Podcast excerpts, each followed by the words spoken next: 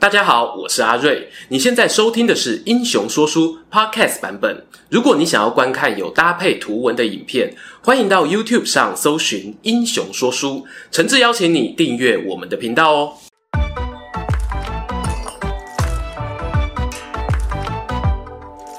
Hello，英雄说书的观众朋友，你们好，我是说书人阿瑞，替大家带来精彩的英雄故事。终于啊，来到我们久违的三国人物啦。今天我要讲的这个人呢，他算是我们过去会员票选三国遗珠时的榜上常客啊。可是呢，每次哦离第一名都差一点点的那一种。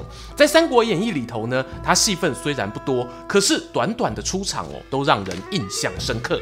没错，掌声欢迎啊！本片的主角，出身天龙门阀弘农杨家。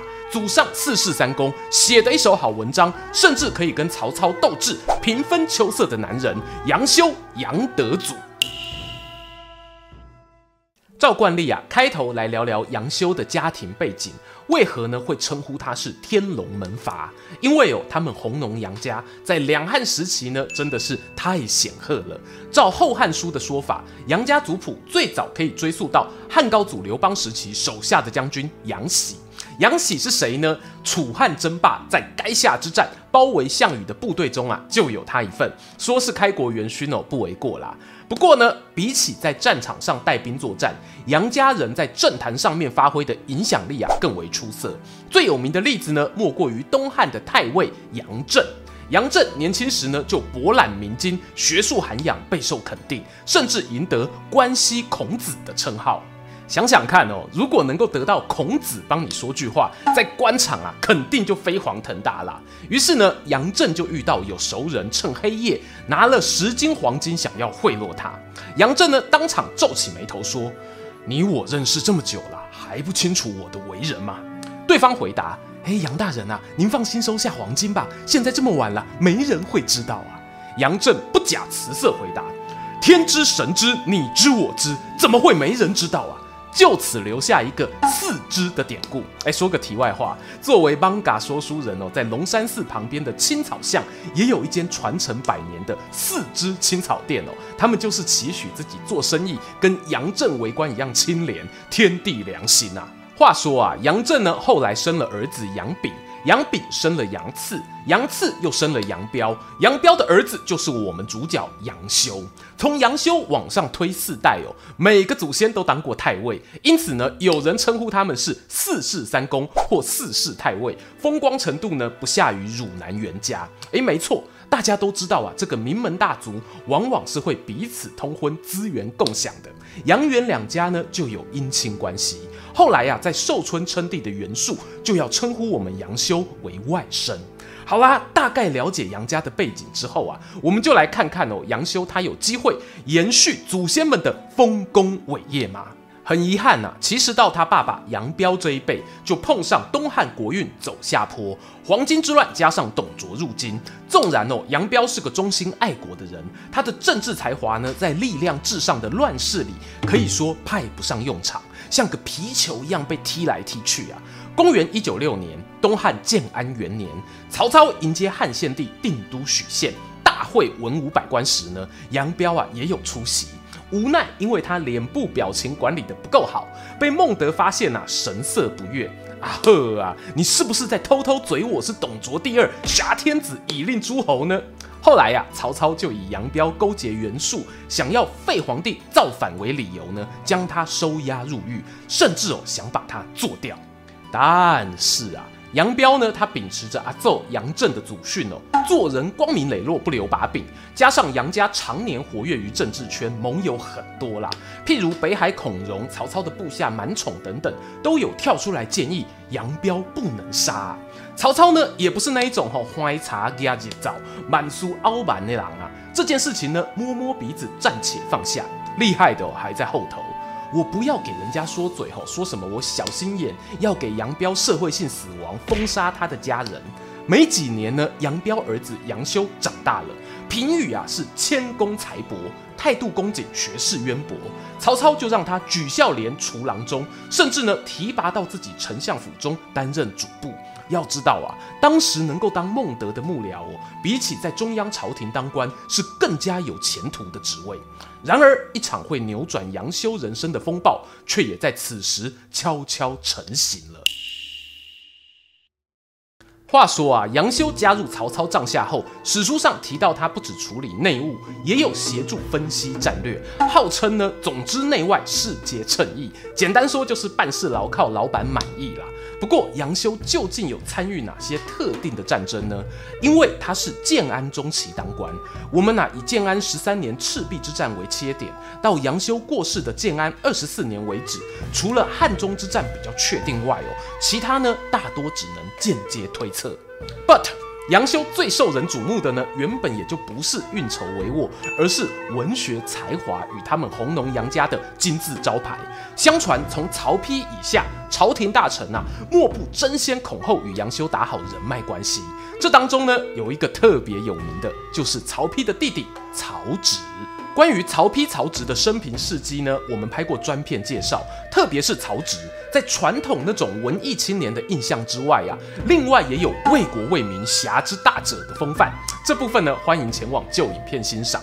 这里啊，专说他与杨修是怎么结缘认识的。曹植特别欣赏会写文章、关心时事的人，而且呢，他还很期待有机会在政治上一展宏图。因此，曾经写信跟杨修诉说内心的抱负，典略中呢，刚好啊就有收录一封情书。从信上的文字来看呢，他们彼此通信啊，应该也不止一次。曹植开头呢，十分亲昵地表示：“好几天不见啦，非常想念你，你应该也是吧。”接着就切入主题，开门见山说啊：“我从小就喜欢写文章，到今天啊，已经有二十五年。”为什么这么讲呢？因为哈，算了来，曹植就噼里啪啦写了一大堆啊，他对文学的想法，评论当代作家的写作风格，包括大家熟悉的《建安七子》中的王粲、陈琳等人。关于评论内容啊，大家可以参考原文。我认为呢是非常优秀的借物传情范例。他虽然没有直言我跟杨修的交情有多好。可是呢，从字里行间啊透露出来的，就是一种吼，我跟你妈几才讲真心话的味道。不信，我们快转到信件结尾。曹植说啊，若无志不果，无道不行。假如啊，我的志向没办法实践，那没关系啊，我就像史官一样，忠实记录我看到的世道人心。文章没有享誉天下都无所谓，只要知交好友能够阅读到，就心满意足。如果不是打算跟你杨修当一辈子朋友，我才不会跟你说这些呢。刚刚信上呢，我有些对别人作品的批评，也是知道啊，你了解我才敢讲啊。哎呀，纸短情长，有些话呢，就明天早上我俩见面再聊吧。有没有啊？这封信的情感真挚呢？隔了千百年再看哦，还是很感动。杨修那边呢，收到信也礼尚往来，回复曹植说啊。我几天没看到您啊，就像隔了好几年。这难道不是因为您的眷顾，让我对您深深的思慕敬仰吗？顺道也吹捧了一下曹植的文采，推崇呢他文学价值堪比《诗经》。他们两位呢以文会友的故事啊，在当时算是传为佳话。答案是呢，我这里有特别想聊个第三者。没错，就是曹植他哥曹丕。喜欢写文章的不止曹植一人啊。曹丕散文里的幽默感呢，阿瑞我也是很推崇的。只能够说哈，他们老爸的文学基因太强大。事实上，曹丕也很渴望有跟杨修交流的机会。而杨修听说了这消息，就把一柄从好朋友王毛那得到的宝剑送给了曹丕。曹丕好开心呐、啊！出门在外呢，经常都将剑佩戴在身上。一直到后来，曹操、杨修都去世了，曹丕成为一国之主。他某天呢，在洛阳城内巡视，手摸到腰间的宝剑，睹物思情。突然又想起杨修，对身旁随从说：“啊，这把剑是杨修转送给我的。当初剑的主人王毛，不知道还在不在？”于是曹丕就特别请人召见了王毛，赏赐给他布匹米粮。我认为哦，这算是一种爱屋及乌啦。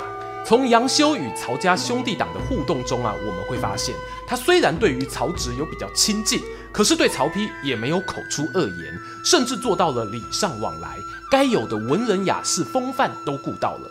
可是为什么杨修最后却不得善终，甚至让他老父亲杨彪落得必须白发人送黑发人的下场呢？关于杨修之死的故事啊，其实，在《三国志》与《三国演义》中有点出入。我这里主要聊的是史书上的版本。在《三国志》本文与老裴引用的典略里头提到三个原因：其一是呢，杨修是袁术的外甥；其二是曹操啊认为杨修担任主簿却口风不紧，多次泄露军机，甚至还有串通外敌的可能，于是将他收押处死。最后一个呢，据说杨修自己在临行前表示。我会死啊，是因为受到曹植的牵连。哇，这三条哦，听起来水都很深呐。先看看曹操说的泄露军机指的是什么吧？可能呢是藏在《后汉书》里头杨修阿公杨震列传的附录里提到的几件事。第一件是经典的汉中鸡肋事件。当时呢，刘备与曹操两军在汉中僵持，彼此都没办法打出破口。有部将啊，就去询问曹操，接下来该怎么办？曹操呢，只回答“鸡肋”两个字。将军们都很困惑啊，难道曹老板是要点餐，今晚跟阿兵哥一起吃烤鸡吗？这消息传到杨修耳中啊，他马上分析给同袍听：你们吃过鸡肋吧？迄个部位吼骨头有够济啊，称归半波才一点点啊吧，但迄啥吼个尴尬就偷贼，俗称的食之无味，弃之可惜呀、曹丞相啊，是打算要撤军啦，传令下去，叫大家准备准备吧。哎，结果呢，竟然哦，如杨修所预料的一样。另外，杨修还有个厉害的地方是啊，他担任丞相府主簿工作，有时候呢，人不在办公室，担心啊，曹操派人来问问题，于是就先写好罐头留言，交代助理说啊，如果老板有命令下来啊，你就照着这边的拟答回复。助理呢，乖乖听话，而曹操那边呢就起疑了，奇怪呢，怎么每次吼这口杨修都秒回我讯息啊，连午休时间都不例外。派人一查之下呢，才知道这一层内幕，因此啊，深深忌惮他的才华，最后假借泄露军机之名入罪。然而上面提到的这些啊，我觉得都还是属于所谓台面上史书可以明讲的。那台面下有没有八卦呢？有的，而且啊，几乎都环绕在杨修与曹植的感情上。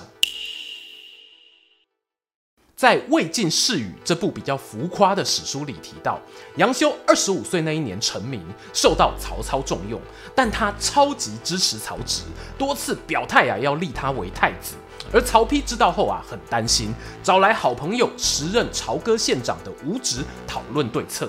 由于吴植算是外官，理论上不能随便进宫，曹丕就把他藏在大竹楼里，用车子偷偷运进来。这事情啊，被杨修发现，他立刻跑去跟曹操报告。吴植知道了，就跟曹丕表示：“别紧张啊，明天我们一样用车载竹篓进皇宫，可是里面什么都不要放。”结果啊，曹操派人调查此事。找到竹楼，打开一看，空空如也。他就疑心呢，杨修是为了拱曹植上位，蓄意造谣抹黑曹丕。我必须说，吼，这一则故事其实不太经得起推敲。一来呢，他把曹操写得有点太笨；此外，杨修从头到尾都是在丞相府做事。换句话说，他有那么不会看空气，明摆着得罪曹丕也要挺曹植吗？如果对照前头提到。他还有送宝剑的行为啊，我觉得机会不大。而魏晋世语呢，下面还有第二则记载，吐槽点呢又更多了。书里头写到啊，杨修每次和曹植碰面时啊，担心曹植思考不够周全，讲错话让老爸不开心，所以干脆替曹植准备模拟考，写下了十几道问题与答案让他备用。结果呢，曹操啊没多久又发现不对劲，奇怪啊。我儿子平常都不回我赖，最近怎么这么乖啊？呵呵，杨修的一番好意又变康了。就他妈的修蛋鸡嘞！这个故事我是不是刚才听过类似版本呢？没错，我强烈怀疑哦，作者有受到《后汉书》那则记载的影响。这里要特别提哦，虽然魏晋世语作者郭班的年代是比《后汉书》作者范晔来得早。然而，范晔的《后汉书》是集结之前的几位史家努力而成，譬如西晋司马彪的《续汉书》，其实就有杨彪的故事了。所以这边我的立场呢，比较倾向不相信世语，但也不排除某个平行宇宙的杨修真的有写你达的兴趣。那他如果活在现在，吼，还蛮适合去当聊天机器人的工程师啊。这样讲起来，是不是杨修在政治立场上没有支持曹植呢？我觉得未必哦。应该这么说啊，他虽然支持曹植，可是碍于身份关系，不能太招摇。要知道吼，杨修呢，他身为曹操的幕僚，我相信他有那样的敏感度，再加上爸爸杨彪忠于汉室的背景，有些事情心里想想可以，可是公开表态反而会害了曹植。只不过，如果是曹植对立面的政敌，譬如支持曹丕的人，他们会不会想方设法挖洞给杨修跳，塑造他北吧不会读空气的形象呢？这个我就不好说了。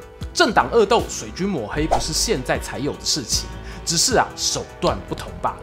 最后，我就用一个司马彪《续汉书》留下的片段做小结。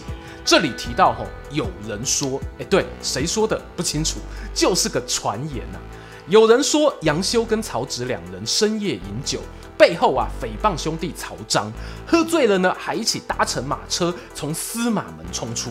曹操啊，因此勃然大怒，将杨修处死，享年四十五岁。杨修遭处刑是公元二一九年建安二十四年秋天，当时曹操啊，其实也已经疾病缠身，隔年正月就跟着离世。不过，在他生前最后一段时间呢、啊，还有特别找杨修的爸爸杨彪来聊聊。这时杨彪年纪老迈，由于啊不爽曹操大权独揽，已经呢称病在家十年没当官。两人相见啊，曹操开口就问：“杨公啊，您怎么瘦了？”杨彪呢只默默地回了句：“愧无灭嫡先见之明，犹怀老牛舐犊之爱。”这话什么意思？杨彪啊，是引用汉武帝时期名臣金密帝的典故。当年呢，密帝啊深受皇帝宠爱，皇上爱臣及子，对他两个儿子也照顾有加，甚至有容许小朋友爬到自己脖子上。金密帝看了，立刻双眼冒火，瞪着儿子警告。汉武帝呢，还开玩笑说啊，嘿，你凶我儿子干嘛？你看看哦，他们君臣关系是如此亲密。后来呢，那个爬皇帝的小屁孩长大了，仗着家里啊有权有势，胡作非为。金密帝没有第二句话，抓来杀了。汉武帝心里啊一开始很难过，可是呢，仔细想想啊，又更敬重这个大臣。在这个典故里面的爸爸是主动出手处罚了亲生儿子。杨彪这么说的意思是，他很后悔没有先把儿子教好，所以导致杨修人生悲剧吗？纯从字面解释哦，或许如此。答案是呢，我们纵观史书上杨彪的形象，不难发现啊，他与曹操的关系一直都有摩擦。曹操或许将弘农杨家视作是潜在的反动势力，在这样的情况下，曹操解决掉杨修，可能也自知命不久矣。生前最后一次去跟杨彪探个口风，想要确保曹丕稳定接班的意图，哦，应该是有的。如果这时呢，杨彪说错了一言半语，讲真的啊，马上就父子团圆也说不定。所以在我心中，杨彪的这个回答呢，是含着泪、忍着痛说出来的，未必真心认为杨修有什么大错。如果真的要说，哦，大概就是干脆啊，别出来当官啊，做个隐士呢。搞不好更幸福。终于来到了结论时间。前头讲的呢，大部分都是史书上杨修的形象。不过，在《三国演义》中的杨修，其实有经过大幅度的二创改编，变成一个很爱耍小聪明却欠缺危机感的人。这主要呢是出自于文学艺术的考量。作者透过杨修这样一个公认才子的角色，戳破反派曹操的谎言。好比是呢，曹操啊曾经宣称自己会梦中杀人，借此威吓刺客不敢近身，结果啊假戏真做，砍死了一位贴身护卫。这一名护卫要下葬的时候呢，杨修啊就对着他棺木叹息说：“丞相啊没有梦中杀人，是你这个傻孩子在梦中啊。”某种程度上，杨修的北吧吐槽哦，其实是作者趁机打破第四面墙的话外音。而他在演义里面的小聪明事迹啊，有不少是收录在《世说新语》这部短篇故事集里。譬如像呢，曹操有天收到一杯奶酪，自己吃了一口就盖上盖子，在上头呢写个和字，然后传给部下，传到杨修手上啊，他二话不说打开来，嗯，吃了一口。旁人好奇问啊。你哪家伙大啊？他笑笑回答：“和这个字不就是人一口吗？”类似这样哦，拆字谜的故事呢，都蛮有意思的。对我来说啊，总结杨修的不幸因素，我可能会把家族背景放在第一位。这里呢，包含了弘农本家与袁术那边的姻亲关系，其次则是他的聪明才智。哎，这并非指演义那样的小聪明哦，而是杨修确实有想靠着政治才华替天下百姓做事的壮志，而这一点呢，无巧不巧跟曹植不谋而合，使得两人命运啊被意外的翻搅在一起，最后导致让人遗憾的结局。不幸中的大幸是呢，弘农杨家在杨彪的含泪守护之下，总算是有传承下来。说个题外话。到了隋文帝杨坚时呢，他还曾追溯自己的祖上，宣称啊就是杨震这一脉。到底杨坚是鲜卑化的汉人，还是汉化的鲜卑人？这个问题哦也蛮有趣的，我们就以后再慢慢聊啦。听完今天的故事，你有没有对杨修有不一样的看法呢？欢迎各位在底下留言跟我们分享。也邀请大家不吝订阅英雄说书频道、穿越时空巴士副频道，追踪说书人阿瑞的 Instagram，我会在那边分享更多说书日常，期待和你们下次空中再见。喜欢今天的故事吗？画面右边还有更多推荐影片可以追哦。诚挚邀请您动动手指订阅我们频道，打开小铃铛，选择接收全部消息，还有每周固定直播的副频道《穿越时空巴士》等你一起来上车。如果你还想要给我们更多鼓励，也可以扫描加入会员 QR Code，用每个月一杯咖啡的钱赞助团队创作更多好故事。我们下次见。